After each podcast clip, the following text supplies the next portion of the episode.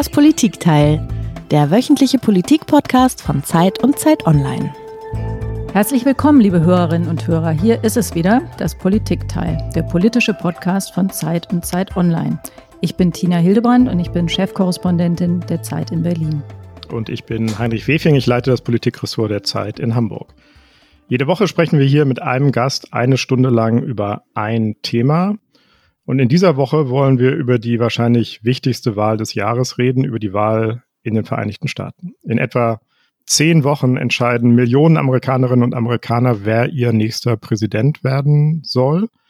In fast allen Umfragen liegt Joe Biden deutlich vorn, der Kandidat der Demokraten.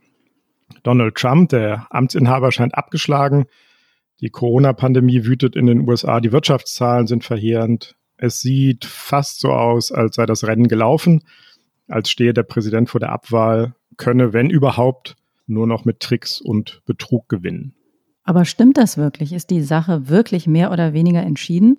Oder täuschen die Umfragen vielleicht, wie das schon mal passiert ist vor vier Jahren, als niemand damit gerechnet hat, Trump könnte wirklich Präsident werden? Welche Wähler stehen denn eigentlich weiter zu Donald Trump trotz all seiner Skandale? Und welche Strategie hat er, um sich die Wiederwahl vielleicht doch nochmal zu sichern? Gibt es ein Szenario, in dem er gewinnt oder muss er dafür tricksen? Darüber wollen wir mit einem der besten Amerika-Kenner im deutschen Journalismus sprechen, mit Klaus Brinkbäumer, dem ehemaligen Chefredakteur des Spiegel, der schon vier und oder vielleicht sogar fünf Wahlkämpfe in Amerika gecovert hat, jetzt in New York lebt, Mitarbeiter der Zeit ist, Autor der Zeit ist und vielen unserer Hörerinnen und Hörer bekannt ist aus seinem eigenen Podcast Okay America, den er zusammen mit Rike Haberts alle 14 Tage bei Zeit Online moderiert. Herzlich willkommen, lieber Klaus. Wunderbar, dass du da bist. Ich grüße euch. Guten Morgen, muss ich sagen. Hier ist es noch früh. ja, herzlich willkommen auch von mir, lieber Klaus. Schön, dass du da bist. Wir sind ein bisschen neidisch, denn ähm, Heinrich hat es vorhin schon im Vorgespräch gesagt, wir sind heute ungeheuer international.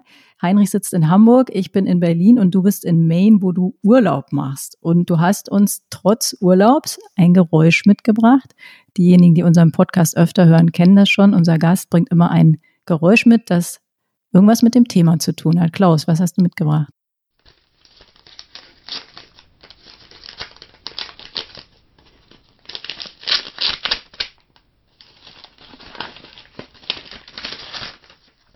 Und wie ihr zweifelsfrei erkannt haben werdet, handelt es sich um das Öffnen eines Briefumschlages. Äh, der hat eine, oder Briefumschläge haben in diesem Wahlkampf und in diesem Jahr in den USA eine ganz besondere Bedeutung. Ich nehme an, dazu kommen wir später noch. Darauf kommen wir noch. Jetzt wollen wir erstmal mit dir gemeinsam, Klaus, in die vergangene Woche schauen. Wer jetzt nicht gerade ein riesiger Trump-Fan ist, der würde wahrscheinlich sagen, der Präsident hatte eine mm, nicht so gute Woche, um nicht zu sagen eine beschissene Woche. Mittlerweile sind 180.000 Menschen an Corona gestorben. Die Arbeitslosenzahlen sind extrem hoch. Trumps engste Beraterin Kellyanne Conway hat das Weiße Haus fast fluchtartig verlassen. Sein ehemaliger Vertrauter Steve Bannon wurde verhaftet, wenn ich das richtig verstanden habe, auf der Yacht eines chinesischen Milliardärs. Die Einschaltquoten für den Parteitag der Republikaner, der in der vergangenen Woche lief, waren enttäuschend. Und sogar Trumps Haussender Fox hat Joe Biden, den Kandidaten der Demokraten, vergleichsweise heftig gelobt. Keine besonders guten Aussichten also für Trump, könnte man denken. Ist das so, Klaus? Stimmt das Bild? Sieht es düster aus für den Präsidenten?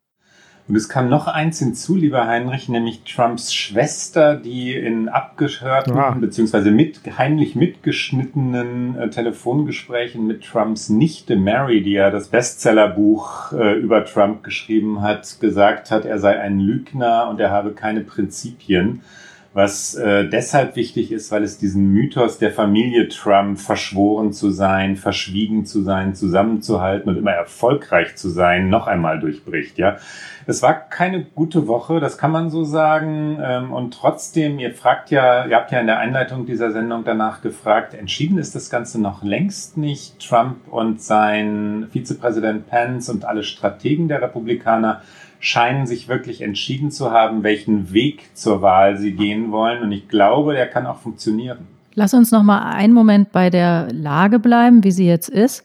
Und vielleicht kannst du uns noch mal erklären, dieser Abgang seiner Beraterin Kellyanne Conway, die Verhaftung von Bannon, das sind ja irgendwie so Räuberpistolen, an die wir uns einerseits schon gewöhnt haben, aber vielleicht kannst du nochmal erklären, was die politische Bedeutung davon ist, was steckt dahinter, welche Rolle spielt das? Gerne, ja. Fangen wir bei Kellyanne Conway an. Sie ist eine der wichtigsten äh, Personen, Frauen sowieso im Trump-Universum. Ähm, so viele Frauen sind da nicht. Die Conway hat den Begriff der alternativen Fakten erfunden, der diese Ära ja wirklich geprägt hat. Der kam von ihr. Äh, dass die Trump-Regierung also alternative Fakten präsentiere. Damals fing das damit an, dass die, die, Menschenmenge auf, ähm, auf der Mall in Washington bei Trumps äh, Vereidigung, also bei der Amtseinführung, angezweifelt worden war und so umstritten war, wie viele Menschen waren dort eigentlich. Kellyanne Conway war seine Beraterin. Sie war Wahlkampfmanagerin 2016 und auch jetzt wieder ähm, und die Familie, es sind, äh, also die, die, die Familie der beiden Conways und ihrer vier Kinder ähm, ist in diesem gespaltenen Amerika richtig zwischen die Fronten geraten. George Conway, ihr Ehemann, ist Rechtsanwalt ist eigentlich auch Republikaner und hat sich aber vor einiger Zeit entschieden, richtig scharf gegen Donald Trump anzugehen. Hat äh, einen eine, eine ja, Gruppe von Aktivisten äh, zusammengetrommelt. Er twitterte gegen Trump. Er war sehr, sehr scharf gegen Trump. Und dann sind irgendwann die eigenen Kinder eingestiegen. Also Claudia Conway, 15 Jahre alt, hat inzwischen 400.000 Twitter-Follower, ähm, hat beide Eltern angegriffen, besonders die Mutter, aber auch den Vater. Und dann müssen die Eltern gesehen haben, Moment, Moment, Moment, wir jagen hier unsere Familie in die Luft. Das ist tatsächlich äh, eine, eine symbolhafte amerikanische Familie, diese Conways. Das hat man hier in vielen Familien, dass Kinder nicht mehr mit ihren Eltern reden. Meine Freunde sagen mir, dass sie mit ihren Eltern nicht mehr über Politik reden können, weil die einen für Trump und die anderen gegen Trump sind. Und die Conways sind wirklich symbolhaft. Ja? Stephen Bannon wiederum, soll ich gleich fortfahren? Stephen Bannon... Ähm, hat ähm, Geld umgeleitet nach allem, was aus den Ermittlungen bisher bekannt geworden ist. Er hat eine private äh, Firma ähm, gegründet, die, also eine private Firma neben seiner journalistischen Firma, die äh, Trumps Mauerbau an der Südgrenze der, der USA zu Mexiko forcieren sollte. Also er hat Geld gesammelt für den Bau der Mauer zwischen den USA und Mexiko. Und nach allem, was die Ermittler wissen, sie haben E-Mails und sie haben Unterlagen, sind mindestens eine Million Dollar ähm, auf Stephen Bannons Privatkonto gelandet. Ach. Und deswegen ist er verhaftet worden. Und ja, Heinrich, du hast vollkommen recht. Es war auf der Yacht eines chinesischen äh, Milliardärs, Bannon braun gebrannt, mit sehr, sehr ungewöhnlich langen Haaren. Kein Bild, das die Trump-Kampagne ähm, in diesen Tagen gerne in der Öffentlichkeit haben will. Wie wirkt das denn auf den normalen Bürger? Ist das so ein bisschen, also diese Conway-Geschichte, du hast das erzählt, hat einen starken familiären Hintergrund, aber so ein bisschen ist ja das Signal oder könnte sein, die Ratten verlassen das sinkende Schiff. Ist das so? Oder was denkt sich der normale Amerikaner, wenn er das so hört? Ich, ja, ich bin mir nicht, bin mir nicht sicher, wer noch der normale Amerikaner ist. Die, äh, die Geschichten werden ganz unterschiedlich erzählt, ja. Bannon zum Beispiel wird äh, bei Fox News weitgehend äh, totgeschwiegen. Fox News ist äh, der zentrale Nachrichtensender des konservativen Amerika. Die kommentieren das kaum. Bannon war vor der Verhaftung eine große Figur dort. Er war ständig in den diversen Talkshows. Über die Verhaftung haben sie kaum geredet. Ja, sie mussten es natürlich vermelden, aber, aber dann ansonsten war das nicht weiter wichtig die eher liberalen Sender äh, CNN und MSNBC, auch die großen, äh, die nationalen Fernsehsender ABC, NBC, CBS haben das natürlich groß vermeldet. Die Zeitungen haben darüber geschrieben. Ähm, es ist ein nächstes Glied in einer Kette von Verhaftungen. Also diverse Leute aus der Trump-Welt sind in den letzten Jahren verhaftet worden, ähm, aus unterschiedlichen Gründen. Kontakte zu den Russen während der Wahl 2016. Michael Flynn war das oder oder andere Berater, die im Gefängnis sitzen und saßen. Roger Stone wurde begnadigt von Donald Trump. Ähm, und da ist Bannon einer, einer der weiteren. Und natürlich sagen die Demokraten und schreiben viele Medien zu Recht, dass das auf Korruption und, äh, und jede Menge verbrecherisches Verhalten innerhalb dieser Regierung hinweist. Ob das aber die Trump-Wähler wirklich beeindruckt oder ob es sie vielleicht sogar bestätigt in der Theorie, dass der Staat äh, Trump verhindern will, dass der, dass der Staat, das ist ja die, die Konspirationstheorie der Rechten, dass der Deep State, wie sie ihn nennen, äh, alles untergraben wolle, was Donald Trump betrifft Das kann man auch nicht ausschließen. Ne? Und wer ist im Moment noch normaler Amerikaner hier? In, diesen, in diesem Wahlkampf geht es wirklich hitzig zu. Und ich glaube, dass das eher instrumentalisiert wird auf der Trump-Seite und dass es ihm nicht unbedingt schaden muss. Conway, Entschuldigung, ein, ein Satz noch. Äh, Conway, das, das wird ihm schaden, das muss ihm schaden, weil er so viele Vertraute verloren hat. Er hat inzwischen seinen vierten Stabschef, er hat äh, sämtliche, na sämtliche nicht, aber er hat so gut wie alle Ministerien einmal durchgetauscht, also Minister. Er hat äh, so viele Leute im engsten Umfeld, jetzt schon in der zweiten und dritten und vierten Besetzung, im vierten Amtsjahr. Diese Regierung ist nicht sehr stabil. Und Conway, das, das hatten wir schon ganz kurz, war eine seiner engsten Vertrauten. Äh, der Verlust tut weh. Hm. Lass uns, bevor wir nochmal auf dem normalen Amerikaner versuchen, auf die Spur zu kommen, lass uns einmal hören, wie der Mann die Situation zusammenfasst oder beschreibt, der sich vorgenommen hat, gegen Trump anzutreten, Joe Biden. I accept this nomination for President of the United States of America. But while I'll be a Democratic candidate, I will be an American president. I'll work hard for those who didn't support me, as hard for them as I did for those who did vote for me. The current president has cloaked American darkness for much too long. If you entrust me with the presidency, I will draw on the best of us, not the worst. And now history has delivered us to one of the most difficult moments America's ever faced. Das war Joe Biden, der Präsidentschaftskandidat der Demokraten, der Herausforderer von Donald Trump. Ähm, das war seine Rede auf dem Parteitag der Demokraten ähm, als er die Nominierung angenommen hat. Und er hat nochmal gesagt, äh, was auf Amerika zukommt.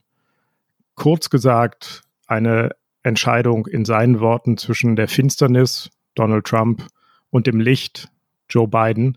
Ein ziemlich dramatisches Setting. Trump, der Fürst der Finsternis. Mehr kann eigentlich gar nicht auf dem Spiel stehen als in dieser Wahl. Das ist die Botschaft von Biden. Lieber Klaus, wir würden gerne einmal ein Gedankenspiel mit dir versuchen. Wir würden gern mit dir aus der üblichen Erzählung über Trump ausbrechen. Eine Erzählung, die in Deutschland ziemlich weit verbreitet ist ähm, und auch von vielen liberalen amerikanischen Medien geteilt wird. Diese Erzählung lautet in etwa, Trump ist ein Egomane, Narzisst, notorischer Lügner, jemand, der ähm, keinen Respekt hat vor der Verfassung und der Demokratie, der mit den Russen kungelt, du hast es erwähnt, äh, der Autokraten wie Putin und Erdogan bewundert, der die Aufmerksamkeitsspanne eines Kleinkindes hat und sich in Wahrheit überhaupt nicht für Politik interessiert. Dennoch, und das ist das wirklich Interessante, finden immer noch ungefähr 42 Prozent der Amerikaner Trump ziemlich gut. Äh, seine Zustimmungswerte sind in den letzten Tagen sogar leicht gestiegen. Und die Leute, die ihm da zustimmen, das sind ja nicht alles Rassisten oder Fanatiker. Kommen wir also zu unserem Gedankenexperiment, das Heinrich angekündigt hat. Wir wollen nämlich mal mit den Augen eines Trump-Anhängers auf den Präsidenten schauen. Sagen wir mal eine weiße Frau in einem bürgerlichen Vorort, die ihn vor vier Jahren gewählt hat. Wie schaut die denn heute auf den Präsidenten? Was, was wird ihr Bild sein, Klaus? Das hängt ganz entscheidend davon ab, welche Nachrichten sie konsumiert. Wenn unsere ähm, imaginäre Frau, sagen wir mal, aus, der, aus den Vororten von Cleveland, Ohio, wenn sie die dortigen äh, Medien verfolgt oder Radio hört oder, oder die New York Times liest, äh, dann wird sie einen Präsidenten wahrnehmen, obwohl sie ihn vor vier Jahren gewählt hat der seine Versprechen nicht gehalten hat, ja, der äh, natürlich keine Mauer zu Mexiko gebaut hat, der Amerika auch nicht gestärkt hat. Sie wird natürlich einen Präsidenten wahrnehmen, der an Covid-19 gescheitert ist, mitsamt seiner, mitsamt, mitsamt seiner Regierung. 180.000 äh, Tote, Heinrich hat es schon genannt, in dem Moment, als wir jetzt reden. Ähm, ist eine, eine verheerende Zahl. Die USA haben in dieser Krise alle wissenschaftlichen Daten ignoriert. Es gibt noch immer einen Kulturkrieg um die Maske. Ja, sollen sie sie tragen oder nicht? Ähm, wenn sie aber Fox News schaut ähm, und nur dort und über die Tweets des Präsidenten ähm, diesen wahrnimmt, hat sie ein ganz anderes Bild. Und das tun viele Leute hier.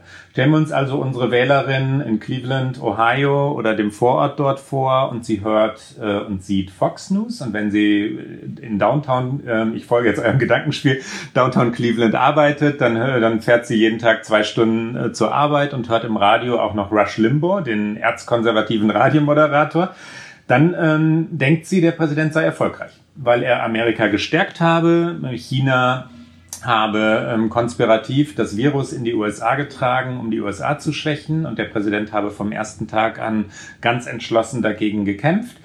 Ähm, Trump habe Amerika auch vor all den ähm, Ländern wie Deutschland geschützt, die die USA seit Jahrzehnten ausgebeutet und ausgetrickst haben. Das sagt der Präsident ja wirklich. Ähm, they're taking advantage of us, das ist seine Sprache. Ähm, und er hat ja, sogar die Frauen gestärkt. Das hat Trumps Tochter jetzt gesagt auf der Convention. Also ist ein wirklicher Champion of Women. Auch ein Zitat aus, dieser, aus diesem Parteitag. Ähm, also ein ganz anderes Bild. Die Republikaner und auch Fox News, das schließt das ein, wenn ich die Republikaner sage, zeichnen das Bild eines strahlenden, entschlossenen Kämpfers für Amerika. Ähm, das hat mit der Realität, also vor allem mit der Covid-19-Realität und der wirtschaftlichen Realität, die aus Covid-19 folgt, ähm, nichts zu tun, aber es ist die Erzählung und das kann auch verfangen Zumal, das ist jetzt ganz entscheidend, gerade bei diesen Vorstädten äh, im Moment oder in diesen Vorstädten das Thema der inneren Sicherheit hinzukommt. Wegen Covid-19 und dann wegen der Ausschreitungen nach dem Tod von George Floyd in Minneapolis erzählen die Republikaner die Geschichte, dass die Demokraten ähm, das Land in Schutt und Asche legen wollten, also wirklich die Vorstädte niederbrennen wollten. They are burning down the cities. So let me be clear. The violence must stop, whether in Minneapolis, Portland, or Kenosha. Too many heroes have died defending our freedom to see Americans strike each other down. We will have law and order on the streets of this country for every American of every race and creed and color. Because no matter what the Democrats say, you and I both know when we dial 911, we don't want it going to voicemail. So defunding the police is not an option. Everything starts with safety and security. You can't have anything else without it.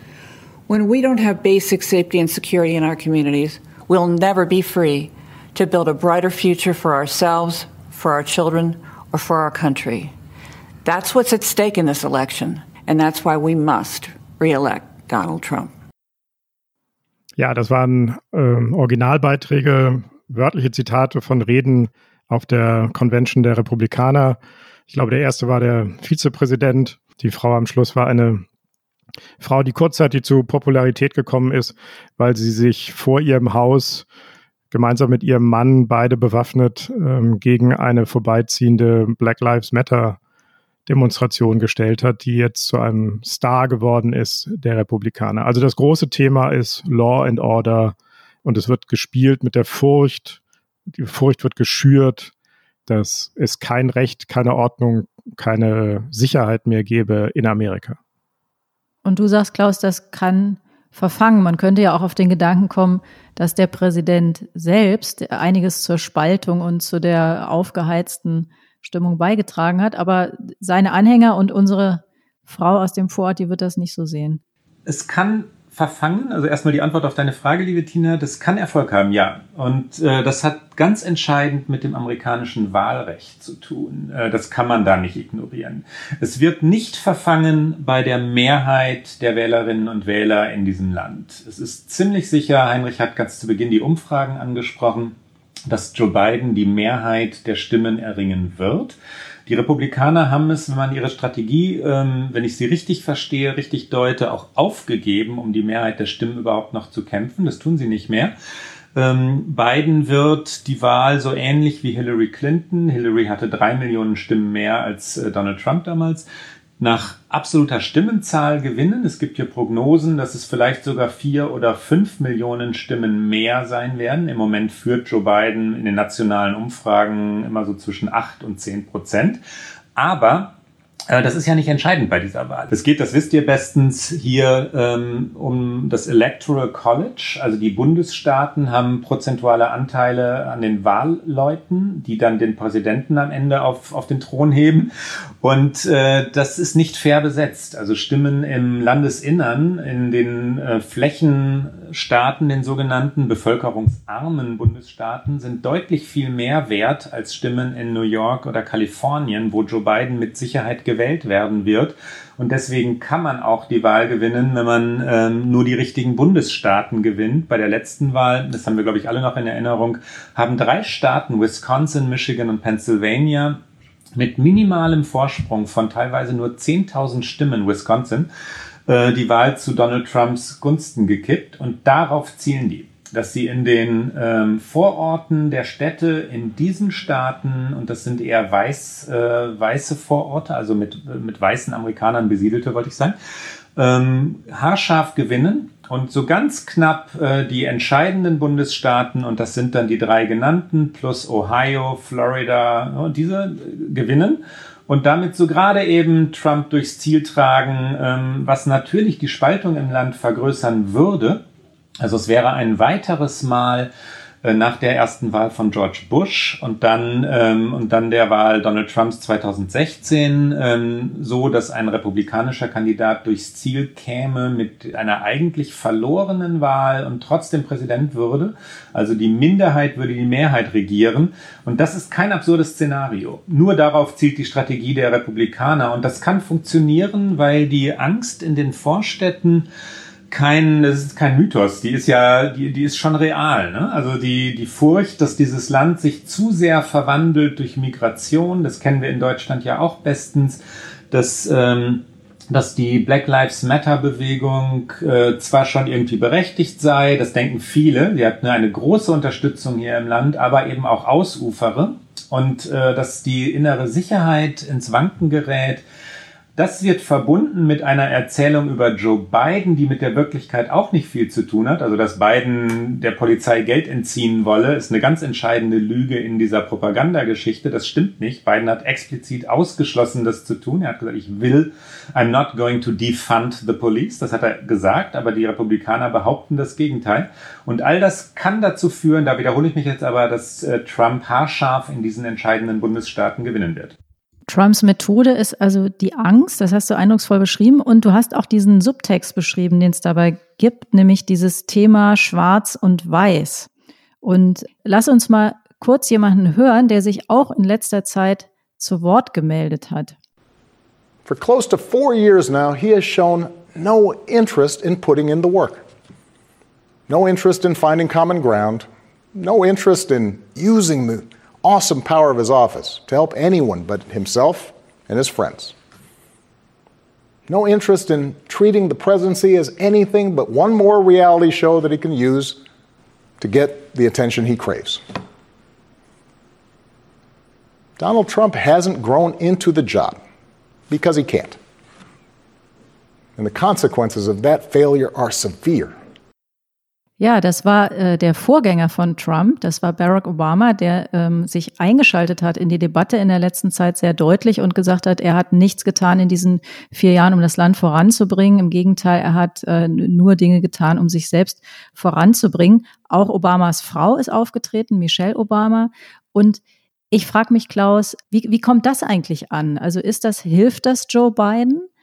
Oder vielleicht gar nicht so sehr? Doch, das hilft Joe Biden, weil es bei den Demokraten ähm, um Mobilisierung gehen wird. Es gibt sehr viele Afroamerikaner, Afroamerikanerinnen, vor allem junge, die gesagt haben in Umfragen, nee, sie gehen nicht zur Wahl, sie glauben nicht mehr an Politik, sie glauben nicht mehr daran, dass irgendetwas für sie getan werde und es, ähm, und es seien doch alle gleich korrupt und, äh, und, und es, es lohne sich schlicht nicht, ja. Und die Mobilisierung ähm, ist ein ganz entscheidendes Thema. Bleiben wir mal zum Beispiel bei diesen Bundesstaaten, die wir vorhin hatten, Wisconsin, Michigan, Pennsylvania. Vor vier Jahren war es so knapp, ähm, dass die Demokraten gewonnen hätten, wenn sie allein schon die Leute hätten mobilisieren können, ähm, die in den Vorwahlen noch für Bernie Sanders gewählt hat. Wenn die am Ende für Hillary gestimmt hätten, hätte Hillary die Wahl gewonnen, aber einige der Sanders-Anhänger sind da nicht zur Wahl gegangen und andere haben Trump gewählt. Und dann hat, hat Trump eben gewonnen. Dafür sind Botschaften wie die von Barack Obama und Michelle Obama gut. Leute, es geht hier wirklich um etwas. Das ist groß. Äh, Michelle Obama hat gesagt, dass ähm, also die Wahl habe Auswirkungen auf viele Generationen und ähm, das sei nicht nur einfach eine Momentaufnahme jetzt. Mobilisierung ist extrem wichtig und dafür natürlich sollte der Demokratische Parteitag stehen. Ich glaube auch, dass das deswegen noch wichtig war, weil Joe Biden ja ein eher schläfriger Kandidat ist, kein brillanter Redner, keiner, der Menschenmassen in Bewegung bringt, sagen wir es mal vorsichtig. Ja, das ist er einfach nicht. Er ist ein sehr soweit man das beurteilen kann, integrer, erfahrener Politiker, aber Charisma ähm, hat er nur begrenzt. Und da hilft einer wie Obama natürlich schon dadurch, dass Obama sagte, der war acht Jahre lang an meiner Seite, er war extrem kompetent, ich vertraue ihm, liebe Wählerinnen und Wähler, bitte vertraut ihm auch. Das war eine wichtige Botschaft. Ich frage deswegen, Klaus, oder ich war deswegen auf die Idee gekommen, dass es vielleicht auch gar nicht so nützlich sein könnte, weil es ja so ein bisschen auch die These gibt, dass Obamas Präsidentschaft, erster schwarzer Präsident, auch mit ein Grund war dafür, dass Trump dann diesen Erfolg überhaupt haben könnte. Also insofern könnte das natürlich auch nochmal in die andere Richtung mobilisieren. Das stimmt ganz sicherlich. Äh, da hast du vollkommen recht, Tina. Die, die Trump-Anhänger werden ja zumindest von so einem Angstgefühl getrieben, dass das weiße, konservative, republikanische Amerika verschwinde, ja, dieses bürgerliche. Das hatten wir vorhin schon mal bei diesen, bei diesen Riots in den Vorstädten, diesen Ausschreitungen. Moment, was wird aus unserem Amerika? Diese Angst ist da. Und das hat natürlich teilweise offen und teilweise auch nur ganz, ganz vage, manchmal auch gar nichts mit Rassismus zu tun, manchmal schlicht mit Erfahrungen von Gewalt, die es ja gab. Ähm, in, in die, also Gewalt ist ein großes Thema in Amerika. Ne? Aber die, ähm, die Demokraten haben die schon demografische Mehrheit in diesem Land. Die Demokraten stehen für ähm, natürlich traditionell die Arbeiterschicht hier, aber längst auch für Studenten, Studentinnen in den Großstädten. Sie stehen für Migranten, Mexikaner, wie das hoffen sie jedenfalls auch Kubaner. Die Kubaner in Miami wählen eher republikanisch, aber die Demokraten umgarnen sie. Und da sie die demografische Mehrheit haben, geht es um Mobilisierung. Also wenn die Demokraten ähm, bei der Wahl ihre Anhänger und Anhängerinnen richtig in Bewegung bringen können, also dazu bringen können, dass sie trotz Covid-19 auch wirklich wählen oder Briefe, also zur Wahl gehen oder Briefwahl machen und das auch früh genug, damit die Wahlzettel auch gezählt werden können, also mit, mitgenommen werden in die Wahl, dann gewinnen sie auch. Und das ist die entscheidende Frage. Und um an die Frage von Tina nochmal anzuschließen, Gehen wir nochmal zurück zu unserer fiktiven weißen Ex-Trump-Wählerin, die jetzt nicht weiß, wähle ich ihn wieder oder nicht. Wie kommt bei der die Rede von den Obamas an? Könnte sein, dass sie es als zu wütend empfindet. Und das ist etwas, was dann sehr für ähm, die Trump-Strategie sprechen würde oder auf die Trump-Strategie einzahlen würde. Trump hat ähm, immer wieder diesen Begriff Nasty für ähm, schwarze Frauen äh, verwendet. Nasty Woman. Das ist auch das, womit er Kamala Harris, die Vizepräsidentschaftskandidatin, sofort bezeichnet hat. She's nasty. She's very nasty.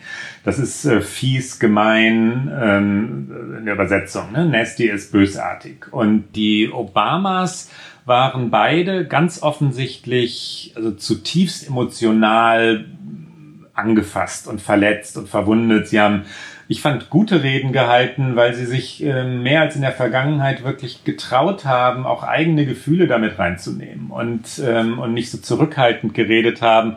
Hochintellektuell ist Barack Obama immer, aber jetzt hat er auch über, über Wunden gesprochen, auch, auch persönliche Verwundungen. Ne? Die Kehrseite ist ganz sicherlich, dass, äh, dass das weiße Amerika dem schwarzen Amerika nicht so sehr Wut zugesteht. Ne? Das, ist, das ist gefährlich hier. Also wenn Schwarze als wütend ähm, wahrgenommen werden, dann gibt es, ähm, sagen wir mal, im rassistischen Teil äh, dieses Landes natürlich die, die sagen, hey, die müssen aber an ihrem Platz bleiben. Ähm, das ist bei weitem nicht die Mehrheit, aber die gibt es. Äh, also es gibt ein weißes rassistisches Amerika, das Donald Trump gewählt hat das unterstelle ich nur, nur um vorsichtig zu sein, bei weitem nicht allen Trump-Wählern, aber auch die anderen Trump-Wähler, also die ganz normalen Bürgerlichen, ähm, könnten sagen, Moment, das geht mir irgendwie zu weit, das ist mir alles zu laut, das ist mir zu schroff, das ist mir zu aggressiv. Äh, und dann geht es wieder zusammen mit dem ähm, Moment dieser Black Lives Matter-Bewegung. Ist das ausufernd? Äh, nee, dann bleiben wir doch lieber bei Trump.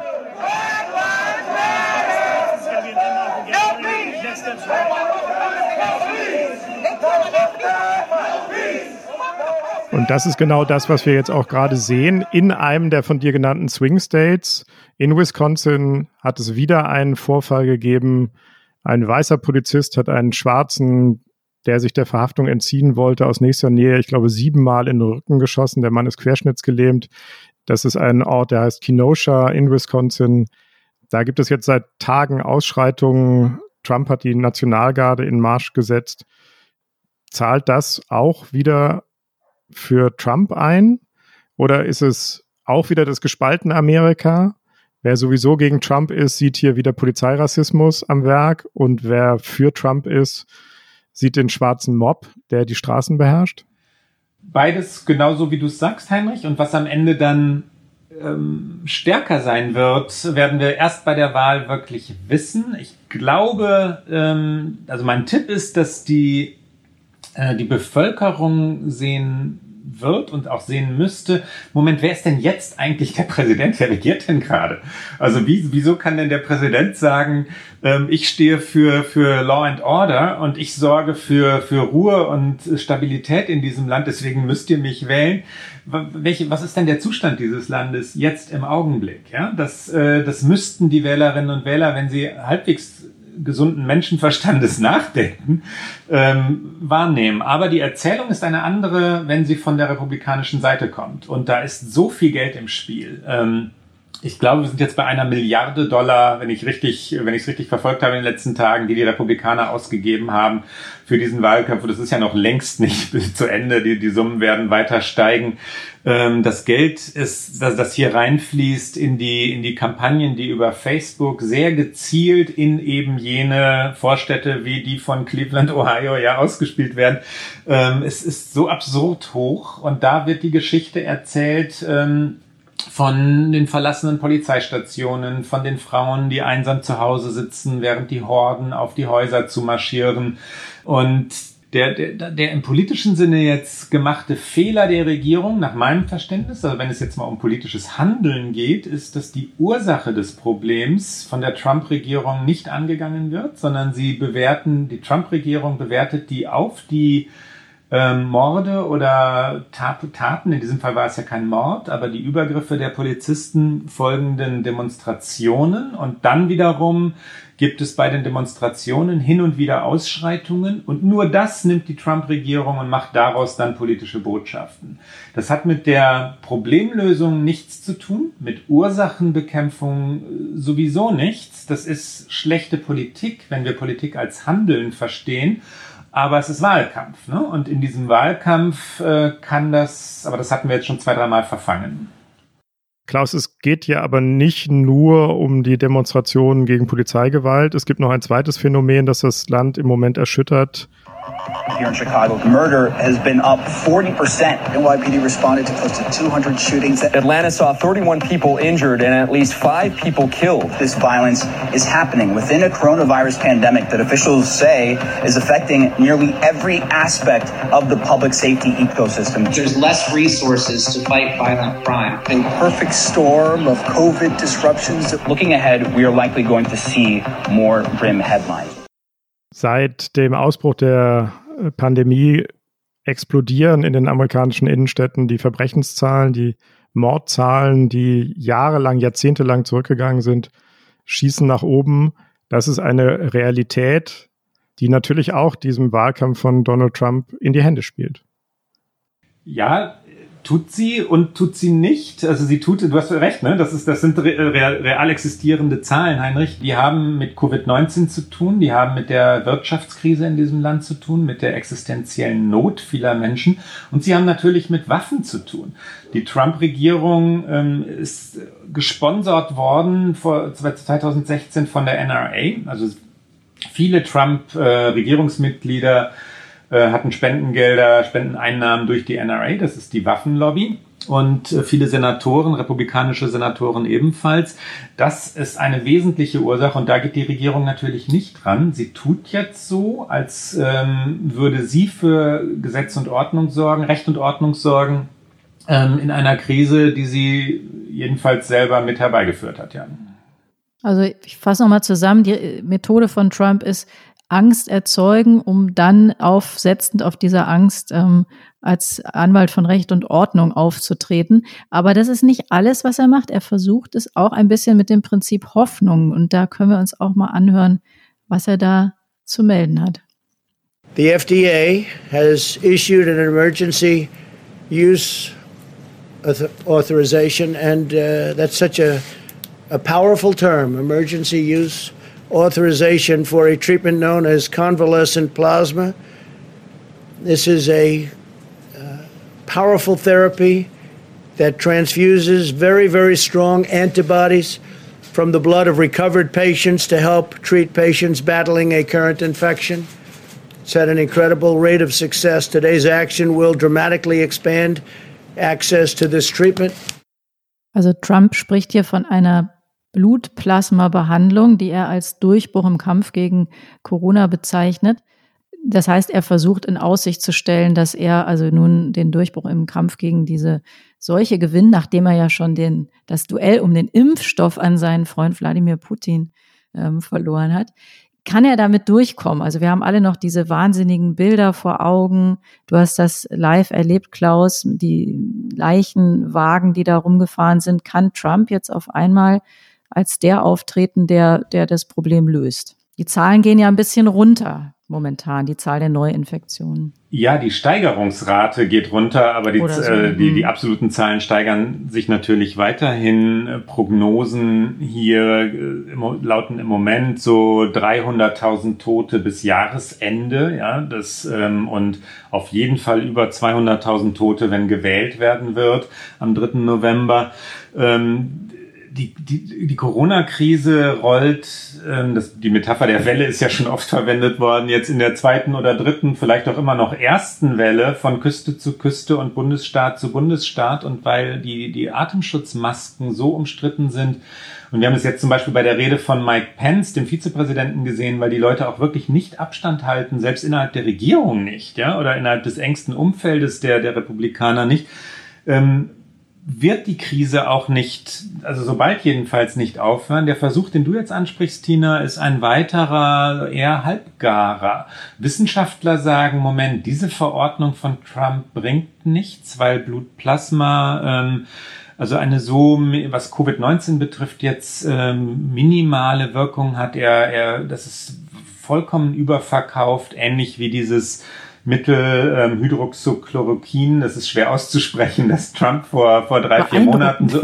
Ja, ja, ich habe es mir aber das auch. war sehr flüssig, fand äh, ich. ich bin Podcast erfahren und musste es üben, Heinrich. Die, äh, die, äh, das hat das Trump vor, vor einigen Monaten immer wieder anpries und wo erwiesen ist, dass es keine Wirkung hatte. Er hat auch schon mal gesagt, dass man Bleiche trinken solle, ja. Und ähm, die die Wissenschaftler zucken dann immer, wenn man an Anthony Fauci, seinen, seinen ähm, wesentlichen Epidemiologen, dann, dann betrachtet, während Trump diese Sätze sagt. Fauci zuckt immer ganz leicht und lächelt dann sofort wieder milde und äh, lässt dann ein, zwei Tage vergehen und dementiert dann die Aussagen seines Präsidenten so hintenrum in irgendeinem Interview und rückt das alles wieder gerade. Aber das ist natürlich keine konsistente Politik und das ist nicht zielführend.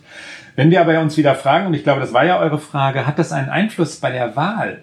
Äh, es ist möglich, dass im entscheidenden Moment, äh, und hier gibt es ja unabhängige Wähler, die noch nicht entschieden sind, wen sie wählen, dass im entscheidenden Moment so ein Optimismusgefühl entsteht.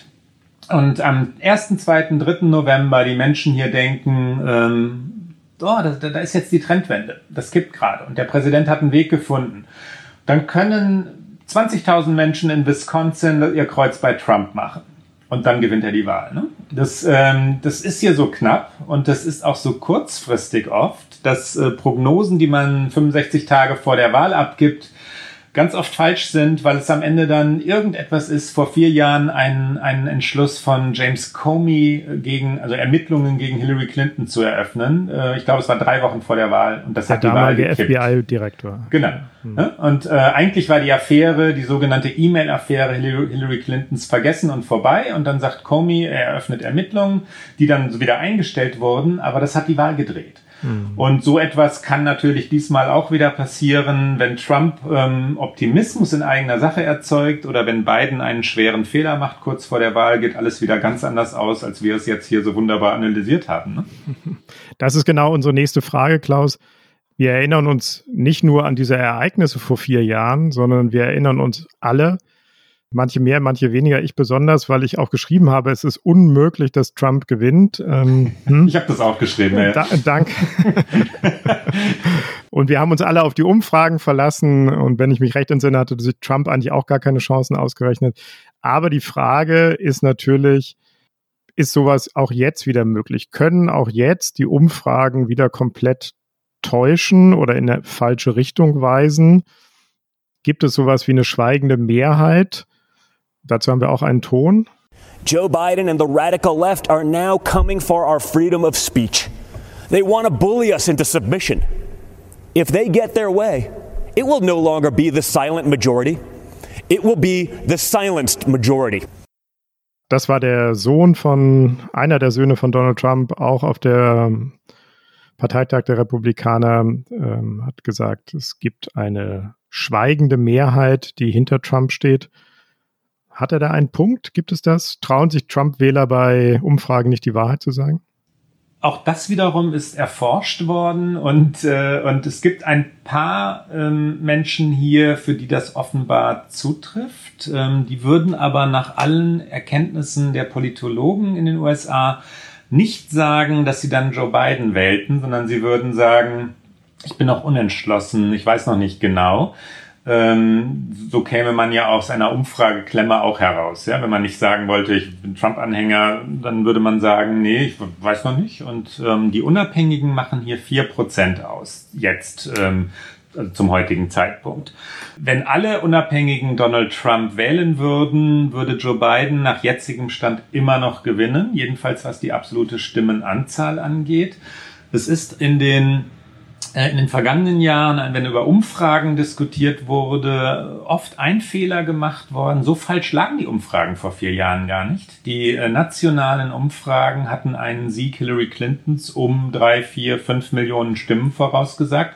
Und sie hat mit drei Millionen Stimmen Vorsprung die Wahl gewonnen, was absolute Stimmenzahl angeht. Die Umfragen in den kleinen Staaten wie Wisconsin oder auch in dem großen Pennsylvania lagen haarscharf falsch, aber die Wahl war auch knapp dort. Ne? Und das ist äh, nach deutschem Verständnis so diese, dieses 1%, 2% ähm, äh, Margin of Error heißt das hier. Wie heißt das auf Deutsch? Mir, schon, mir fehlt gerade das Wort. Ähm, Fehlertoleranz, oder? genau, ja, Fehlertoleranz. So, äh. Ja, ja. Ähm, die, die man mit einkalkulieren muss bei Umfragen. So präzise können Umfragen nicht sein. Also im Moment ähm, müsste Biden gewinnen nach dem heutigen Stand, aber das ist noch genug Zeit, um das Ganze zu drehen und, äh, und das Wahlrecht ermöglicht Trump immer noch den Sieg hier. Und wir haben noch die vier, drei oder vier TV-Debatten vor uns, bei denen Biden, der ja eine Neigung hat, sich zu verhaspeln oder dummes Zeug zu reden, ähm, möglicherweise noch seinen Vorsprung verspielen könnte. Trump jedenfalls ist Entschuldige, wenn ich dir ins Wort falle, ja. Heinrich. Es ist auch wirklich interessant. Ähm, das tun sie ja beide. Also Trump ist einer, der, der, der sich ständig verspricht, der ständig Worte wiederholt, der, der immer Halbsätze ähm, so, so unvollendet in der Luft hängen lässt und dann wieder neu ansetzt. Der ist in Wahrheit kein guter Redner und profitiert ähm, von Medien, also in Wahrheit auch von uns, äh, da, da, die, da Medien seine Zitate verdichten und äh, sehr viel klarer in die Welt tragen, als sie eigentlich sind. Trump ist kein guter Redner. Er kommt damit durch, dass er Biden nun äh, nachsagt oder unterstellt, kein guter Redner zu sein. Ja? Und damit hat er auch recht. Was ich aber sagen will, ist, Biden redet nicht schlechter als Trump. Sie sind beide keine exzellenten Redner. Die beste Rednerin in dem Quartett der, der Kandidaten, wenn man Mike Pence und Kamala Harris dazu nimmt, ist Kamala Harris, die wirklich glänzend redet und herausragend ist, spontan, schnell, gedankenstark, ähm, die wagt etwas in Reden, also sie steckt intellektuelle Bögen. Äh, keiner der drei anderen kann das. Ähm, Trump nicht, Biden nicht, aber du hast recht, Biden verspricht sich oft. Er, er sagt auch Dinge, die, die wirklich, wirklich schädlich sind. Also ein Zitat schadet ihm massiv. Er hat einmal gesagt, das ist jetzt so etwa zweieinhalb Monate, wenn ich es richtig im Kopf habe, her, ähm, Schwarze, also Afroamerikaner, die Trump wählten, seien nicht schwarz, seien nicht wirklich you ain't black, ja, wenn, wenn du, wenn du Trump wählst. Das darf man nicht machen, weil das natürlich patronistisch ist ähm, oder oder herablassend, auf jeden, ja. herablassend, übergriffig. Ne? Und das hat ihm massiv geschadet. Das wird vermutlich sogar die Wahlbeteiligung bei den Afroamerikanerinnen und Afroamerikanern drücken. Und ähm, er hat das mehrfach bereut, aber er kann es nicht ungeschehen machen. Ne? Trump jedenfalls selber scheint sich ganz sicher zu sein, dass er die Wahl gewinnt. Now, if you want to really drive him crazy, you say 12 more years. Also auch da nochmal nachgefragt. Er sagt, wir werden für vier Jahre wiedergewählt werden. Aber wenn man die Gegenseite richtig wahnsinnig machen will, dann muss man nur sagen, wir werden zwölf Jahre regieren, was die Verfassung eigentlich nicht zulässt. Äh, nur zwei Amtszeiten sind zulässig, beziehungsweise das ist mindestens eine Übung. Wie real sind solche Gedankenspiele, dass er womöglich nach einer potenziellen Wiederwahl noch länger bleibt? Gibt es eine autoritäre Versuchung bei Donald Trump? Letzteres Jahr. Er versucht rechtlich bindende Vorladungen zum Beispiel vor den Senat oder den Kongress, vor Untersuchungsausschüsse schlicht zu ignorieren, Gerichtsurteile. Jetzt gab es wieder eins, dass er seine Steuerunterlagen preisgeben müsse. Da ist ein Ermittlungsverfahren gegen die, gegen die Trump Organization, also die wirtschaftliche New York, ähm, in, in New York anhängig und er, er versucht das schlicht und einfach zu ignorieren. Er versucht durch dieses ständige Fake News, durch die Attacke auf die Medien, die, ähm, die Kontrolle, die die Medien ausüben, zu schwächen. Autoritäre Versuchungen gibt es da ganz gewiss. Er hat es offen gelassen, ob er das Wahlergebnis akzeptieren werde, wenn er die Wahl verlieren sollte. Ähm, er zweifelt die Wahl als solche an, also die Legitimität dieser Wahl. Es gibt mehrere Aber nur, Dinge. wenn er verliert, ne? Ja, natürlich nur, wenn er verliert. ähm, und äh, die, also Politologen hier, viele Wissenschaftler, viele Leute aus den neutralen Medien sagen, Moment, da kommt eines zum anderen. Ähm, die vielen Lügen natürlich, die, diese, das ständige Untergraben wissenschaftlich bewiesener Daten, ähm, das Ignorieren von, äh, von ja, Fakten aller Art, auch die Nähe zu Diktatoren, der, der ständige Angriff auf demokratische Verbündete wie Deutschland. Ne? Ähm, all das spricht für autoritäre Neigungen dieses Präsidenten, die er ganz gewiss hat. Ob er so weit gehen würde, dass er dann wirklich schlicht das Weiße Haus nicht räumt, wenn er die Wahl verliert oder, oder wenn er die Wahl gewinnt, äh, dann die Amtszeit auszudehnen, kann man nicht prognostizieren. Das, was er da gesagt hat in dem von dir eingespielten Clip, lieber Heinrich, kann natürlich auch seine Art von Humor gewesen sein. Ne? Sehr lustig. Auch möglich. Ja. Kann man sich denn vorstellen, Klaus, also, dass er alles Mögliche versucht, da ist inzwischen, glaube ich, der Fantasie sind kaum noch Grenzen gesetzt nach allem, was man schon mit ihm erlebt hat. Kann man sich denn vorstellen, dass er damit durchkommt? Denn das ist ja, also angenommen, es käme wirklich so, er räumt das Weiße Haus nicht, er hört einfach nicht auf, er geht einfach nicht das ist, gehört ja auch zum Charakteristischen seiner Amtszeit, dass er mit unglaublichen Dingen durchgekommen ist, wo man auch schon mehrfach dachte, naja, das kann zwar einer versuchen, aber das, das kann ja nicht funktionieren. Kann das funktionieren? Ja, das kann funktionieren. Das ist äh, für mich die größte Enttäuschung der vergangenen Jahre, dass die, äh, die, die Instanzen, ich rede jetzt von Gewaltenteilung in den USA, nicht wirklich funktionieren, ja, dass der Supreme Court äh, Donald Trump immer wieder stützt in ganz entscheidenden Momenten. Der Supreme Court hat im Moment eine 5 zu 4 Mehrheit konservativer Richter, also zu den Republikanern neigender Richter, ähm, dass die eigene Partei, die Republikaner, Trump in allem trägt, was er tut und Kontrolle aufgegeben hat, ähm, sogar eigene Befugnisse aufgibt. Also über den Etat hat immer der Senat zu entscheiden und das äh, lässt der Senat sich stückweise aus der Hand nehmen und übergibt das ans Weiße Haus, ist enttäuschend. Und natürlich ähm, auch da wieder ziehen Historiker, Historikerinnen, mir fallen Anne Applebaum ähm, oder Gilles Lepore ein, Vergleiche zu, zu vergangenen autoritären Perioden in der Geschichte. Es, es gibt auch Vergleiche, ehrlich gesagt, zu Deutschland in den 30er Jahren. Ja? Warum ermöglicht eine Partei einen solchen Präsidenten, der immer weiter geht mit autoritären Methoden. Warum tragen die das mit? Leute, die noch vor vier Jahren gegen Trump waren, also Kandidaten der Republikaner, die jetzt alles bejubeln, was dieser Präsident tut, nur damit er mit ihnen Golf spielt oder sie in ihren Senatorenämtern bestärkt, wenn sie wieder in den Wahlkampf ziehen oder so. Die Partei ermöglicht diesen Präsidenten und es gibt einige, die dann off the record sagen, äh, geht aber da wieder zu weit und die Lügen sind unangenehm und dieses ständige Twittern, Hilfe, wir schämen uns in Wahrheit, aber öffentlich tragen sie ihn. Die große Frage ist, und damit kommen wir quasi im Bogen zurück zum Anfang zu deinem Geräusch. Die große Frage ist ja, auch, ob die Wahl überhaupt als Wahlakt gut funktioniert. Daran gibt es viele Zweifel. Und im Zentrum der Zweifel steht die in Amerika sehr ungewohnte Briefwahl. Wo liegt da das Problem, Klaus? Ähm, Donald Trump greift den, da fängt die Geschichte an, den US Postal Service seit einigen ähm, Monaten oder in Wahrheit auch schon länger, seit einem etwas mehr als einem Jahr massiv an das wiederum ist in Wahrheit ein Nebenstrang in dieser Geschichte. Der US Postal Service, also die Post, ähm, trägt Pakete für Amazon aus. Und äh, Amazons Besitzer ist Jeff Bezos, Gründer. Ähm, Bezos wiederum ähm, ist Eigner oder Gesellschafter der Washington Post, die Donald Trump kritisiert. Das ist der Kern der Geschichte. Donald Trump will nicht, dass Amazon Geld verdient. Er will nicht, dass die Washington Post ihn kritisiert. Und er will nicht, dass äh, der US Postal Service ähm, für Amazon arbeitet. Und deswegen entzieht Donald Trump dem US Postal Service Geld.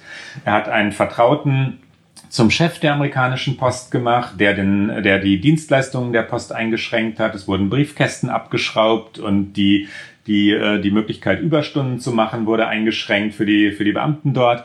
Ähm, und jetzt haben wir eine Wahl in Pandemiezeiten. Ähm, die Leute wollen logischerweise Briefwahl machen. Klar, also bevor man sich in langen Schlangen äh, in irgendwelche Wahllokale begibt und sich dann dort ansteckt, wollen viele Menschen Briefwahl machen. Donald Trump übrigens hat immer wieder Briefwahl gemacht in der Vergangenheit.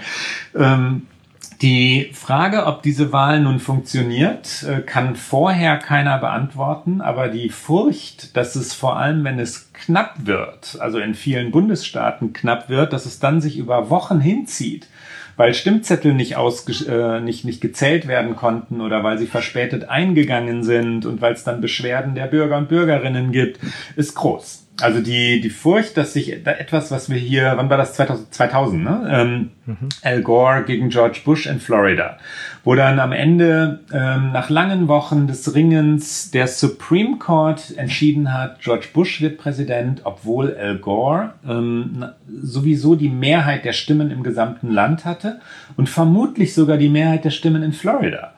Ähm, aber dann durfte nicht mehr ausgezählt werden in Florida. Und dann sagt ein Gericht, das ist unser Präsident und der zieht dann nach dem 11. September in den Krieg und verändert die Welt. Ja? Ähm, dass sich so etwas wiederholt. Ähm, die, diese Furcht, ich habe jetzt einen sehr langen Satz gesprochen, äh, ich weiß nicht mehr, wie ich ihn angefangen habe, aber diese Furcht ist groß und ich glaube, die ist berechtigt. Also diese Wahl ist voller Unwägbarkeiten, voller Spannung. Oh ja.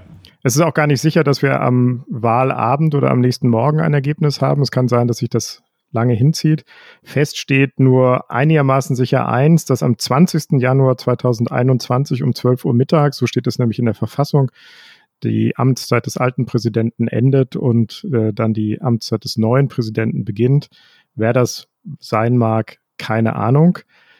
Wir werden vielleicht nochmal Gelegenheit haben, mit dir zu sprechen, Klaus, über dieses und vieles andere. Vorher wollen wir aber noch etwas anderes von dir hören.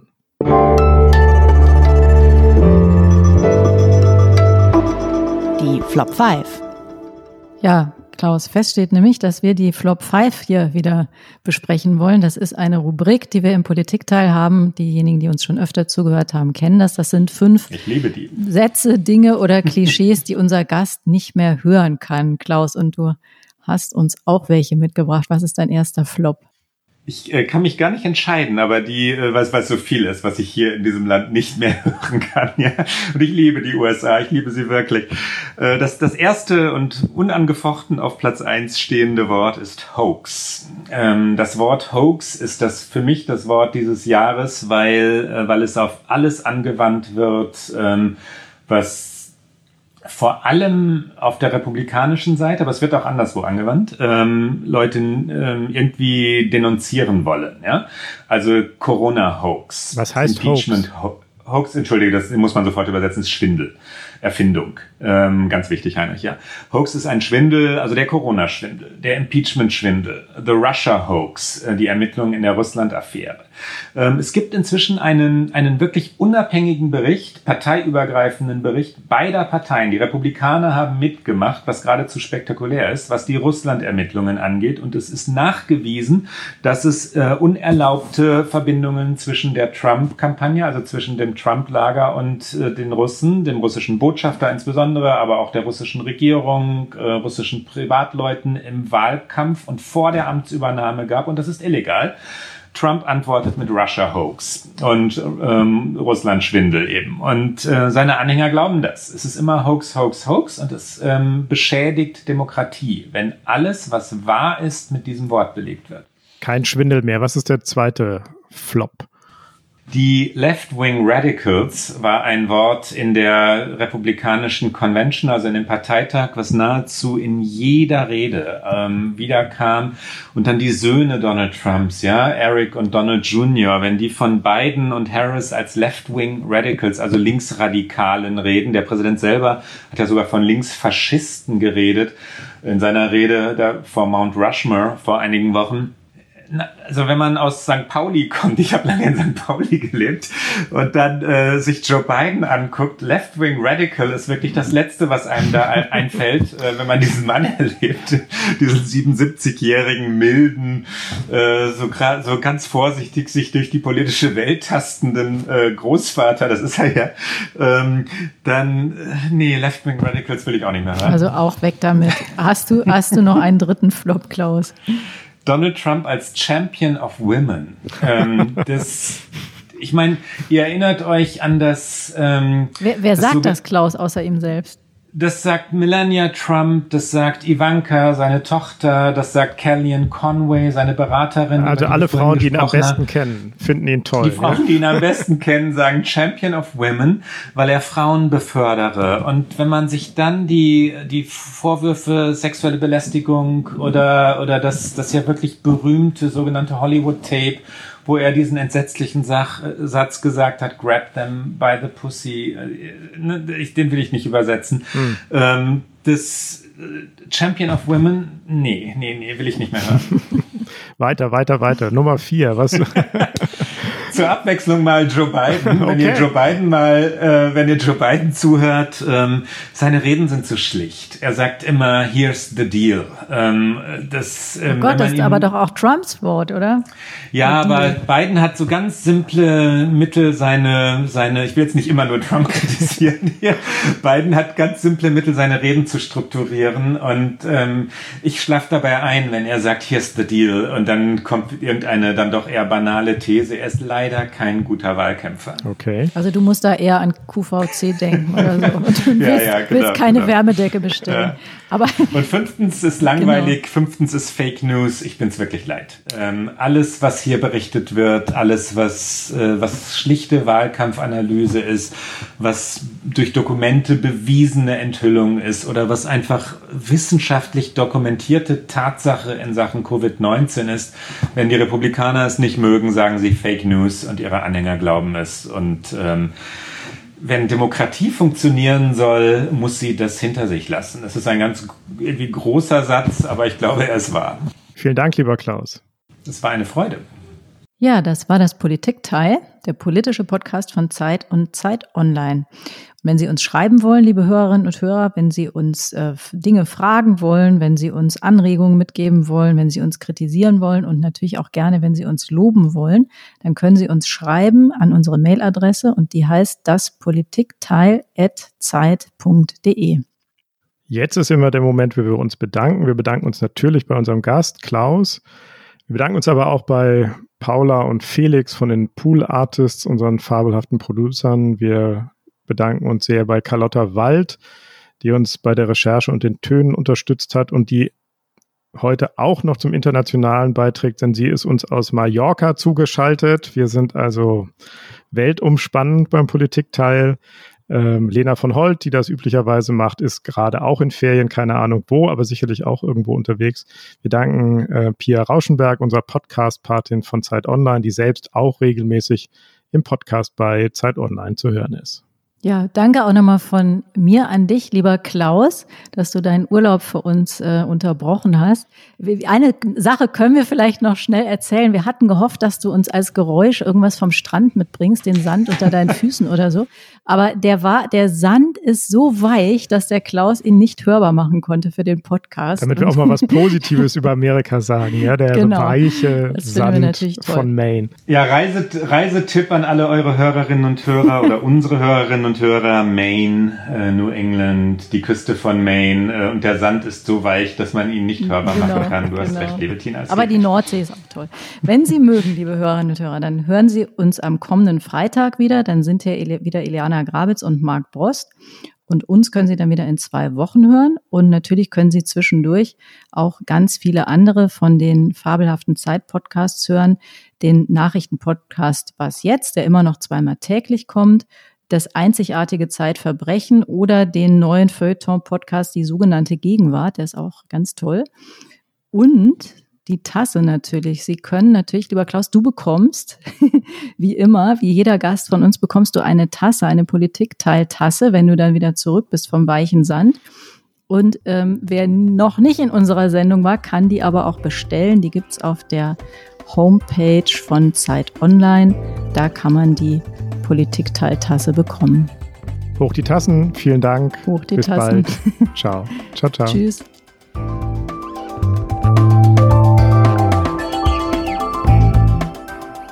Das Politikteil ist ein Podcast von Zeit und Zeit Online, produziert von poolartists.de.